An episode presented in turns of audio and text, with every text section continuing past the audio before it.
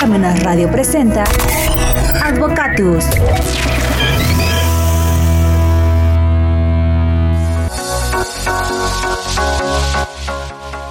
Hola amigos, ¿qué tal? Buenos medios días y como siempre, inmediatamente después de que suenan las 12 campanadas del reloj de catedral que se escuchan hasta aquí, hasta Parmenas Radio, damos inicio al programa Advocatus. Hoy, lunes 6 de febrero, nos hace el favor de acompañarnos el maestro Edson Dixon. Maestro, buena tarde. ¿Qué tal, maestro? Pues muchas gracias primero por la invitación y también muchas gracias a la audiencia que nos hará favor de escucharnos el día de hoy. Gracias, gracias a todos ustedes porque ustedes son los que hacen el programa con sus conocimientos que vienen a impartir, a comunicarnos y a enseñarnos. Se les agradece a todos ustedes. Muchas gracias. También nos acompaña con sus notas Rita. Rita Díaz. Hola Rita. Ah, muy buenas tardes y bienvenido maestro. Estamos aquí de nuevo en el programa. Perfecto. Gracias, pues este, el tema de hoy es finanzas personales. Hay finanzas en el Estado, hay finanzas en las empresas, hay finanzas en nuestras bolsas y pues de eso nos va a hablar el maestro Edson Dixon. Pero si nos das permiso, que Rita abra sus notas y a ver qué sorpresita nos trae. Claro que sí, adelante. Y precisamente empezamos con la definición de finanzas, las cuales son el campo de la economía que estudia la forma en cómo se obtiene y administra el dinero y su capital, es decir, todos estos recursos financieros. Este mecanismo va a abarcar desde la captación del recurso de la, o la financiación, la manera en cómo se va a invertir y por supuesto, las mejores medidas para ahorrarlo. Su objetivo va a ser el lograr una correcta administración de dinero y capital para lograr un buen control de sus recursos para alcanzar las metas propuestas. Estas propuestas pueden ser en este caso las personales o empresariales. Y precisamente existen varios tipos, como lo comentaba el maestro, que son las finanzas personales, que es el tema de hoy, las finanzas corporativas, que aluden a las actividades comerciales, las, las finanzas internacionales, es decir, el endeudamiento, todas las inversiones extranjeras y por último las finanzas públicas, es decir, toda la captación y administración de los recursos financieros respecto a los entes gubernamentales. Por último, vamos a hablar un poco de las áreas de interés de las finanzas, que son tres, en el estudio de la rentabilidad, es decir, cuándo va a convenir o no invertir en, en un proyecto, además del costo de oportunidad que implica este proyecto. El siguiente es el monitoreo de endeudamiento, es decir, hay que fijar un rango y tratar de mantenerlo. Y el último es el control de las oscilaciones de valor del dinero en el tiempo, es decir, en un escenario inflacionario, cómo vamos a actuar. ¿Es todo? Sí. Perfecto, pues ya creo que ya nos dejó sin tema, ¿verdad? Sí, ya. ya, vamos entonces ya. Muy concisa. Pero bueno, maestro Edson Dixon, ¿por dónde empezamos? Bueno, pues como Rita ya nos dio el preámbulo, y muchas gracias, pues vayamos, ¿qué son las finanzas personales? Y me gustaría platicar un poco que a veces cuando hablamos de finanzas personales tendemos a irnos con los gurús de las finanzas que nos dicen debes ahorrar un 10% y debes tener, este, debes diversificar tu, tu, ahorro y también tener tu inversión, ¿no? Y esta está diversificada. Pero vamos un paso más atrás. Es decir, para comenzar a hablar de finanzas personales, primero debemos conocernos, debemos saber quiénes somos. Y dejando de lado de lo que pensemos o de lo que querramos, es, hay que registrar cuánto ingreso, porque como dijo Rita, hay que saber de dónde viene el dinero y en qué lo estoy gastando. Entonces debemos comenzar con este registro y este, este registro pues es un registro diario de ingresos y de gastos. Entonces pues por ahí me gustaría ¿Cómo ve? No, adelante. Y por, las palabras de ambos, pues yo digo, ¿la disciplina es importante? Pregunto. La disciplina es muy importante. Es, es esencial que las personas comiencen, o mejor dicho, comencemos a llevar un registro, les decía, de estos ingresos y de estos gastos, porque a partir de ahí vamos a conocer de dónde estamos obteniendo el dinero y en qué lo estamos gastando.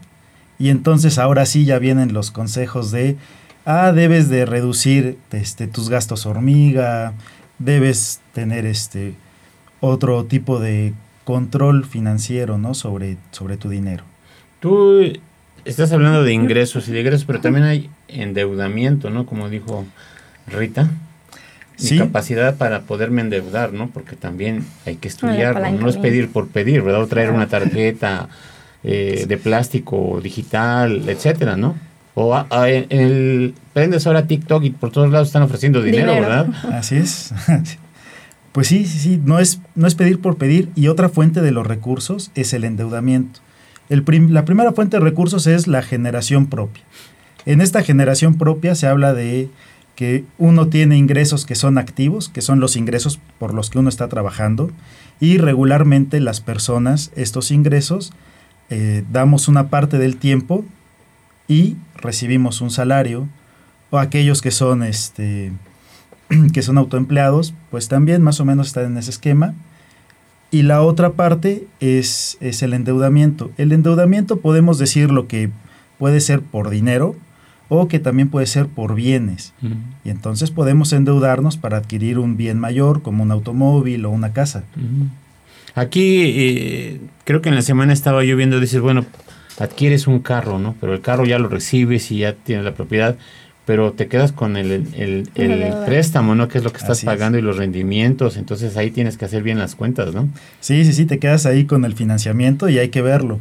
Ahora sí, por eso es importante que si no lo han llevado, empiecen hoy a llevar este registro y después de un tiempo, es decir, después de unos 15 días, 20 días, que ya se llevó este registro, entonces a comenzar a ver en qué estoy gastando, cada cuánto estoy recibiendo mis ingresos y hacer, ahora sí, este plan financiero. Ahora, ¿qué es un plan financiero? Es un documento, así que si hay que escribir, lo pueden poner por escrito, lo pueden poner en la computadora, pero sí lo debemos tener, este, ahora sí, sí debe estar plasmado en algo. Yo creo que también las realidades este, juegan un papel muy importante, ¿no? Porque creo que la juventud es para trabajar, generar dinero y ahorrar, invertir, ¿no? O sea, la vida humana tiene un lapso de tiempo donde eres productivo y en forma eh, desproporcionada, porque a veces que duermes dos, tres horas y te levantas otra vez a trabajar, ¿no? Entonces hay que también hacer cuentas de esa época de bonanza, ¿no? Así es. Este, bueno, tenemos bienes finitos y uno de los recursos finitos que tenemos es el tiempo. Este, muy importante, siguiendo lo que, lo que había comentado, es hay algo que se llama liquidez y algo que se llama solvencia. Entonces, lo que estamos haciendo con el registro es poder medir la liquidez, que a final de cuentas va a ser nuestra capacidad de pago. Si nosotros lo podemos medir, vamos a poder entender cuál es la capacidad de pago que vamos a hacer cuando adquiramos un crédito. Si ya tenemos el crédito, entonces cuál es nuestra capacidad de pago restante para poder adquirir quizá otro bien o para realizar ahorros, inversiones. Y la otra es la solvencia, que tiene que ver con la cantidad de bienes que poseemos que en algún momento nos puedan ayudar para poder este, contrarrestar alguna situación, algún evento económico. Aliviar alguna pena. Aliviar alguna pena, exacto. Entonces tenemos que estar bien atentos a todos esos aspectos, ¿no? Para sacar un balance, ¿no? Tener una realidad de cómo ando, ¿no? Sí, sí, sí. Porque principalmente nosotros nos vamos con este estudio de la liquidez de decir cuánto ingreso, cuánto gasto y cuánto me queda.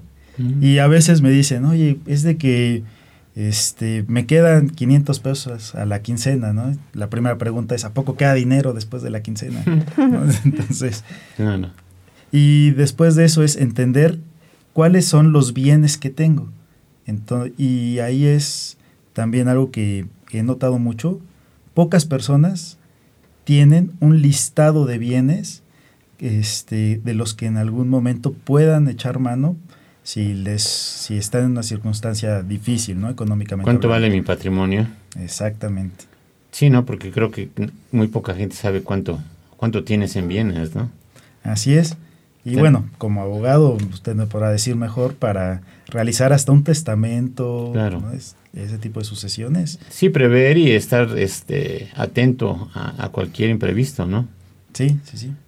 Aquí, aquí obviamente es muy importante eh, hacer la diferencia entre ahorrar e invertir? Sí. Una vez que tenemos la liquidez, una vez que sacamos nuestra liquidez, ahora sí podemos decir qué hacemos con este dinero que sobra, si es que sobra. Claro. Si no sobra, entonces tenemos primero que echar mano ahí de decir, ¿qué estoy gastando? ¿Por qué estoy gastando o, tanto? o me están pagando o estoy cobrando poco, ¿no? Tal vez. Exacto. O necesito otro trabajo en la tarde y, y en la mañana tengo uno, ¿no? O sea, Sí, sí, sí. hay que diversificar los ingresos, ¿no? También muchas Claro. veces. ¿no? Además, Porque- Sí, ver los posibles escenarios en los que nos vamos a financiar no es muy fácil como pedir un préstamo, porque yo creo que el enfoque de los préstamos es, si lo vas a pedir es porque vas a sacar aún más, una mayor ganancia para, además de solventar ese préstamo, tener algo para ti. Sí, este, y bueno, eh, cuando hablamos personalmente, quizá no es tanto la ganancia como que satisfagamos una, neces- Una necesidad. una necesidad. Entonces, una vez que se satisface, ese pago extra puede estar ahí solventado. ¿Por qué? Ejemplo, una casa. Claro. Pues de una casa, si yo la voy a comprar quizá para vivir ahí, ¿no? No para rentarla, no voy a sacarle dinero. Pero a través de satisfacer esa necesidad es que el pago del crédito pues se me puede hacer un poco más fácil. Es un beneficio futuro, podríamos decir. Así es. Y también la estás- perspectiva de dónde estás, ¿no? Porque un comerciante creo que el último en que piensa es comprarse una casa, porque todo el dinero lo invierte a su empresa. Los profesionistas, lo primero que buscas es tu casa, ¿no? Sí, sí, o un sí. terreno para construirla. O sea, dependiendo de dónde es. estés parado, es la forma de ver eh, eh, estas ideas, ¿no? Sí, primero porque el comerciante lo que busca es que con el dinero Liquidez, hacerlo crecer. claro. No, pero va haciendo crecer el dinero porque va obteniendo utilidades a través de Claro. generarlo. Y entre más dinero pueda tener este, a la mano, pues quizá pueda tener también oportunidad de vender más, tener más utilidades. Claro, tener más oferta, ¿no? Y el profesionista pues no piensa en una forma distinta. Entonces acá vienen distintos ángulos, distintos puntos de vista para poder llevar unas finanzas sanas, ¿no? Sí, porque el profesionista muchas veces lo que intercambiamos es el tiempo. Entonces, pues no podemos comprarle más horas al día. Claro. Y lo que hay que buscar es que el dinero comience a trabajar esas horas que nosotros ya no tenemos. Claro. ¿Y cómo se hace eso? Se hace, se hace viendo qué esquema de ahorro primero me permite eh, tener una cantidad líquida para cualquier eventualidad y después tener una inversión que genere unos rendimientos que sean interesantes para que estos rendimientos, digo, se van a acumular y quizá pasa tiempo, también hay que tener paciencia, pues ellos puedan ahora sí comenzar primero a completar parte de, de- de los ingresos que vamos teniendo. Sí, no tienes que estar mu- muy atento, ¿no? Porque si vas a los bancos y ves las letras chiquitas de los anuncios de invierte con nosotros, hasta abajo dice que el rendimiento es el 0.001%, ¿no? Y entonces le quitas de- la devaluación la, la depreciación e ir por el dinero que te va a pagar el banco y sales perdiendo, ¿no? Sí, tan solo con la inflación, pues ya Está rebasado. es, ahora sí, ya con la inflación ya estás perdiendo. Si tienes el dinero en un banco, estás perdiendo. Claro. Entonces, digo, para mí, lugares como invertir, ¿no? entre comillas, ahorrar en CETES, que como yo lo diría, te permite estar un poquito más cercano a esa tasa de inflación y ganar un poquito respecto a la inflación o perder menos. Sí, ahora hay muchos sistemas para poder ahorrar, ¿no? Ahorita que estás hablando de los CETES, pues igual los bitcoins y que suben y bajan y el dinero que anda por ahí volando. Pero se, se ha diversificado muchísimo, ¿no? O sea, necesitas información para poder llevar tus dineros a un buen rumbo, ¿no? Y, y no perderlos, ¿no? Sí, sí, sí. Y muchos de los esquemas nuevos que están saliendo son más bien un tipo de apuesta. ¿Por qué? Porque puede subir o puede bajar. Es decir, es muy volátil dependiendo de la situación en la que se, en la que se En encuentra. todos los escenarios. Entonces, también con miras al largo plazo, puede resultar interesante para alguien ir depositando ahí cierta cantidad de dinero. Lo óptimo es que no esté todo su dinero ahí. ¿Por qué? Porque estaría en, en un riesgo mayor, sino que tuviera una cantidad asegurada con la que pudiera ir trabajando. Ahora, con tanto cambio, pues como que los ojos de todo el mundo son las finanzas, ¿no? Incluso, por ejemplo, se habla de la profesión del contador. El contador, pues antes cargar y abonar, ¿no? Pero ahora con las normas de información financiera, pues ya todo el mundo es más financiero, ¿no? Incluso si hablamos de los contadores, pues obviamente es más financiero, más abogado y creo que menos contador.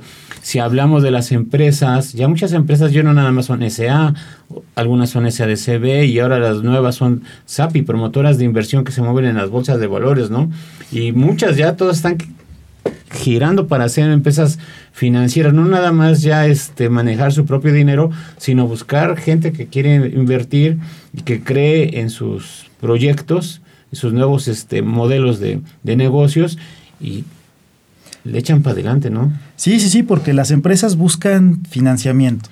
Y entonces una de las formas para poder este, allegarse de recursos es precisamente tener estas inversiones de personas externas, que puedan estar dejándole ahí el dinero y ellas manejarlas para sus negocios.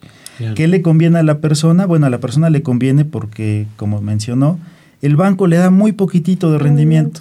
Entonces, otra sociedad que cotiza en bolsa le puede estar dejando un rendimiento mayor. Y eso es benéfico tanto para la empresa como para el individuo que está invirtiendo. Incluso también las bolsas de valores ahora también dan este tienen más publicidad, tienen más formas de inversión, con capitales menores puedes participar y hay un gran abanico de posibilidades, ¿no? Porque obviamente el comerciante también, como dices tú, tiene, busca el dinero y busca el dinero barato, ¿no? Sí, sí, sí. Digo, al comerciante le sale más barato ese tipo de, de financiamiento y al inversor le sale mucho más redituable. Y lo siguiente es que el dinero pues está hecho para trabajar. El dinero como un bien que te permite el intercambio, ahora sí, de bienes y de servicios, pues está hecho precisamente para eso, solo, para, solo como un medio. Entonces así hay que verlo, tampoco hay que, hay que demonizarlo, ¿no? Ni hay que exaltarlo. Ni enamorarse de él, ¿no? Sí, ¿no? Porque hay gente, bueno, antes que te pagaban las quincenas este, en efectivo, pues todavía veías el dinero, lo contabas, lo besabas, y orabas y te despedías de él porque ibas a pagar, ¿no?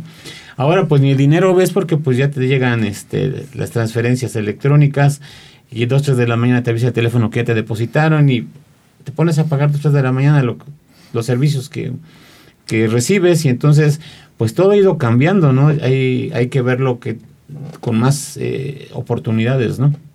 Sí, sí, sí. Y precisamente por eso es que es importante este pues lo que comentábamos al principio, tener la disciplina, el saber cómo lo estoy moviendo, de cuánto llegó, cómo llegó, a dónde, los, ahora sí que estoy gastando, porque como ya mucho del dinero es electrónico, ya no lo vemos, De repente nosotros tenemos en la cabeza que esa ya ni lo dinero conocemos, llegan los billetes, ay mira este billete nuevo, no ya es viejo, pero tú dices, ah no pues no es nuevo, nunca los habías visto los billetes nuevos, ¿no? Sí, sí, sí. Ya ni los conoces los billetes a veces, ¿no? Ya no los ves porque ya son transferencias, y pues ya muchas veces eh, traes poco dinero en efectivo, ¿no? Así es, y muchas veces salen billetes bonitos y la gente se los queda, ¿no? Como el ajolopeso. El ajolopeso. Y pues obviamente también el dinero tiende a desaparecer, pero la, la oferta de tantos ahora bienes, servicios, el comercio, pues se ha diversificado mucho, ¿no? La mayoría ya se renta de los bienes, ¿no? Y de los servicios igual, ya muchos bienes y servicios se rentan, ¿no? Ya no, ya no adquieres tanto la propiedad los mismos vehículos, ¿no? Antes que decías, voy a tener un vehículo para mi vejez, voy a comprar este carro hasta que se acabe conmigo, pero pues no, el carro 5 o 7 años y adiós mi chavo porque ya no sirve, ¿no? Entonces también todo ha sido más este eh, depreciable, ¿no? Sí, sí, sí, ahora sí, este, muchas de las cosas que creíamos eternas, pues ya circulan con mayor facilidad y pues tiene que ver primero con la facilidad de hacer las cosas que se puedan hacer de una manera más rápida y también que sean más eficientes para el propósito que fueron creadas. Entonces, pues los autos es un claro ejemplo.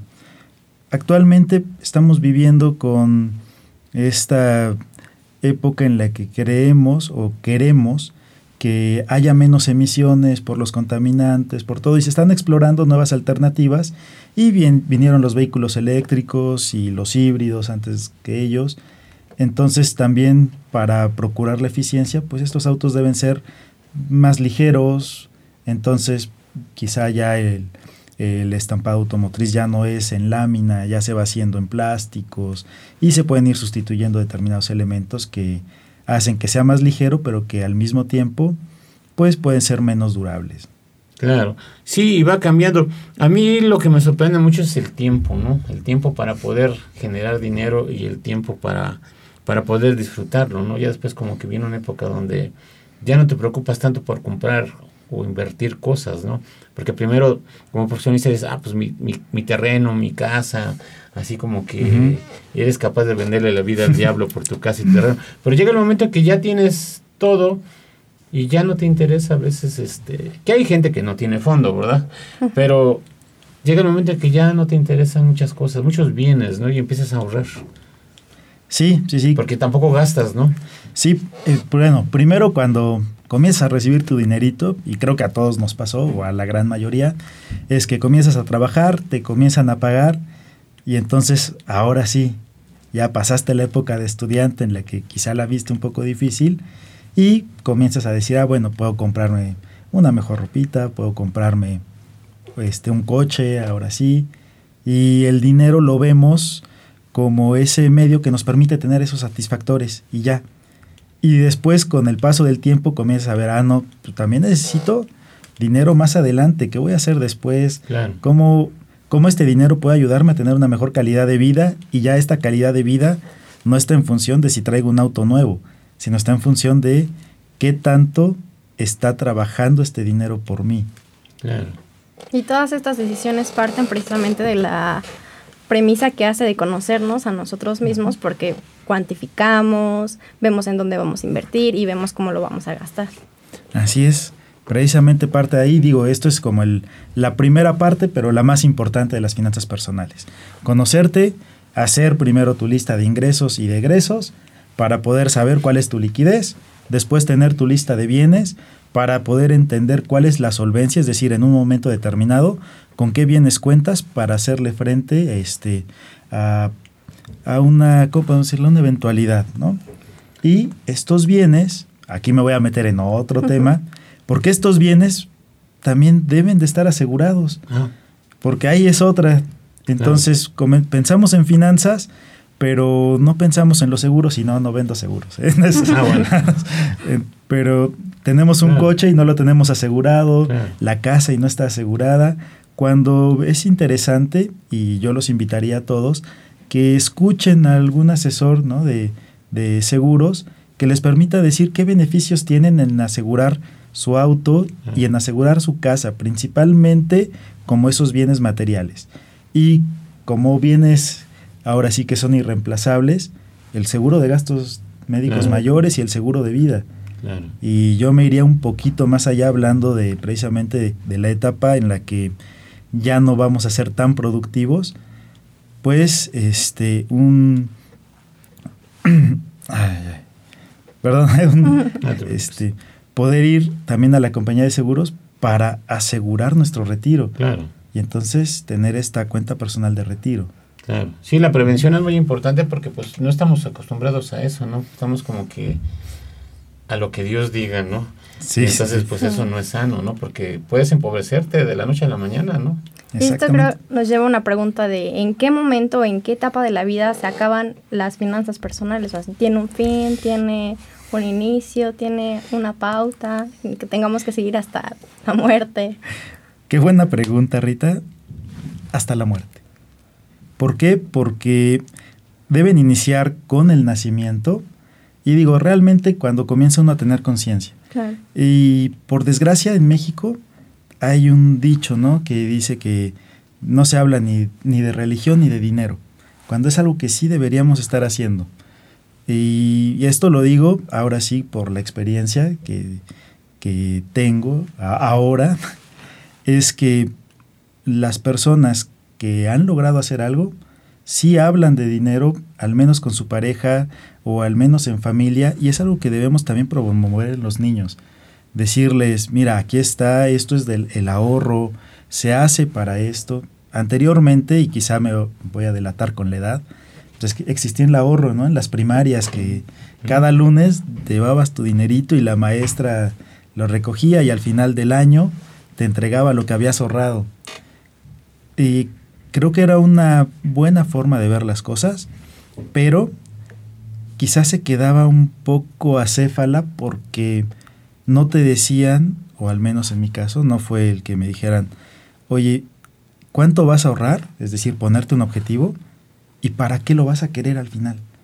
Entonces al final, pues ya recibías tu dinero y entonces era, me puedo comprar más dulces, ¿no? Casi, casi. Claro.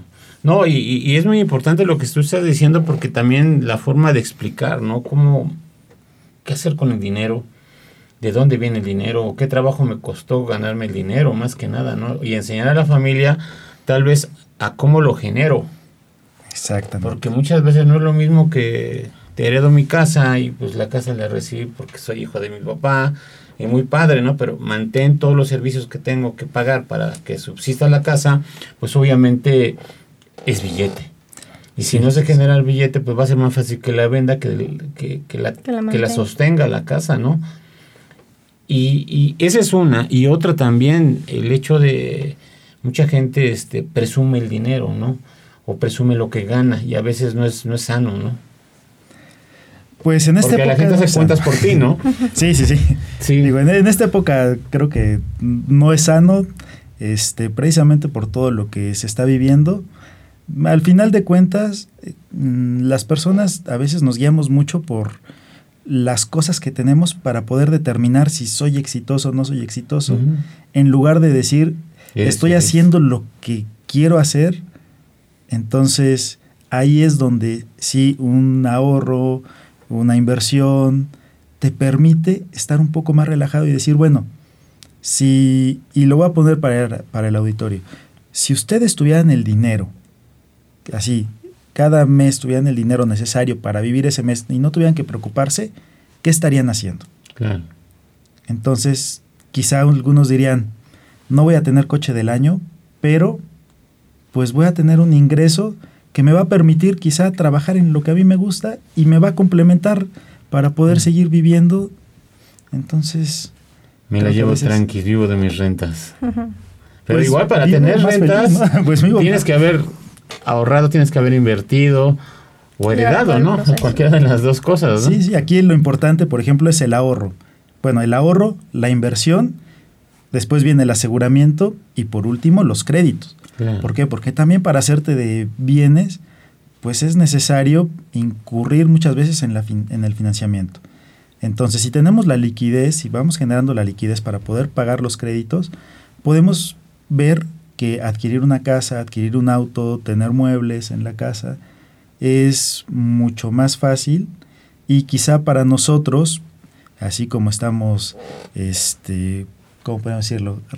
Como estamos cableados, este, sacrif este sacrificio poco a poco genera un, una mayor certidumbre, genera una mayor confianza que decir, tengo que juntar 300 mil pesos para comprarme algo.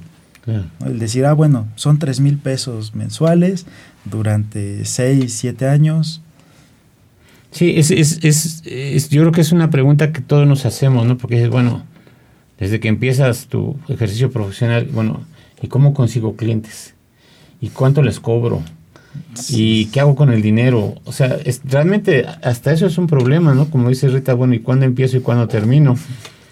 Sí, saber los tiempos es muy importante, ¿no? Sí, sí, sí. En ese sentido, pues el consejo sería vayan este, a, a, un colegio profesional porque ahí van a estar personas que conocen del tema, que tienen más experiencia y que los van a ayudar a poder tasar mejor sus servicios.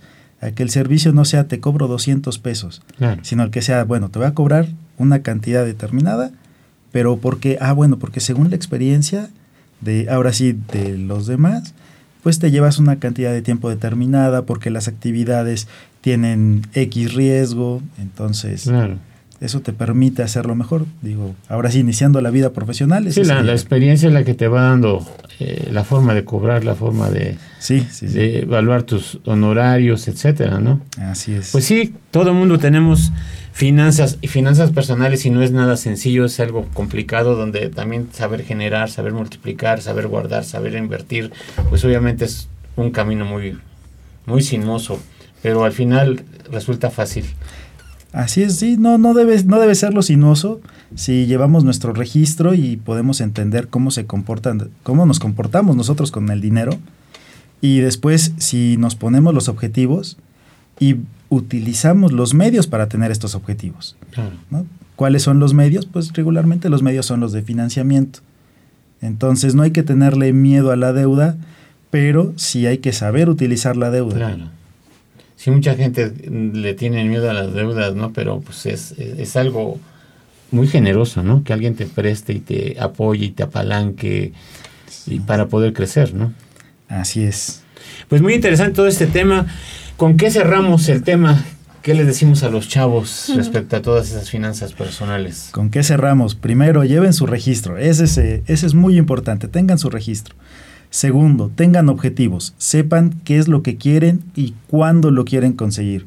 Un objetivo no es objetivo y solo es este, un sueño si no lo tenemos por escrito, aunque sea en algún lado, y no es específico y no le ponemos tiempo. Porque yo puedo decir quiero un coche, pero pues el coche lo puedo tener en 50 años. ¿no? Entonces, pues quiero un coche en determinado tiempo y algo que podamos lograr. Y después de eso, utilizar las herramientas, uno, para adquirirlo y dos, para protegerlo. Entonces ya tenemos el financiamiento y tenemos el esquema de aseguramiento. Sí, no hay veces que estamos más preocupados por tener un coche que una casa, ¿no? Sí, sí, sí, sí. Y hay de bienes a bienes. Hay que saber seleccionar. Así es. Hay que ver prioridades. Pero bueno, bueno, muy, muy interesante. Muchas gracias, maestro Edson Dixon. Muchas gracias por estar acá presentes. Y Rita, ¿con qué terminamos? Cerramos con un poco de la historia del ahorro, que ahorita es sinónimo de economizar, de guardar, de atesorar quizá. Y el origen lo tiene en una palabra árabe que es ur, significa libre. Durante la Edad Media se mencionaba la palabra ahorro, que significaba dar libertad a un esclavo o prisionero. Finalmente, el ahorro se asoció con el guardar principalmente el dinero. En los pueblos chinos, en los pueblos egipcios y en los pueblos incas se guardaban las cosechas. No hablamos nada más de dinero, porque cuando venía el tiempo de sequía, estas cosechas los iban a ayudar para su poder sobrevivir. La organización más antigua que, fue del ahorro fue el Monte de Piedad en, 1462, fundada en Italia por monjes franciscanos para precisamente este esquema de aseguramiento porque querían proteger todos sus metales y las limosnas que obtenían. Posteriormente con las iglesias con la cantidad de dinero que tenían, realizaban préstamos con ciertos intereses, lo cual dio lugar a la constitución de bancos y de cajas de ahorro. Y precisamente esta asociación del primer término de dar libertad, yo creo que no está tan alejado de la realidad porque al final de cuentas esta asociación nos va a dar tranquilidad y nos va a dar una libertad financiera que yo creo que todos necesitamos. Perfecto. Así es, Rita. Ahora sí, pues muchas gracias, Rita. Tú hiciste el programa de inicio a fin. Gracias. muchas gracias, gracias a los dos. Y pues nos vemos la próxima semana. Bye.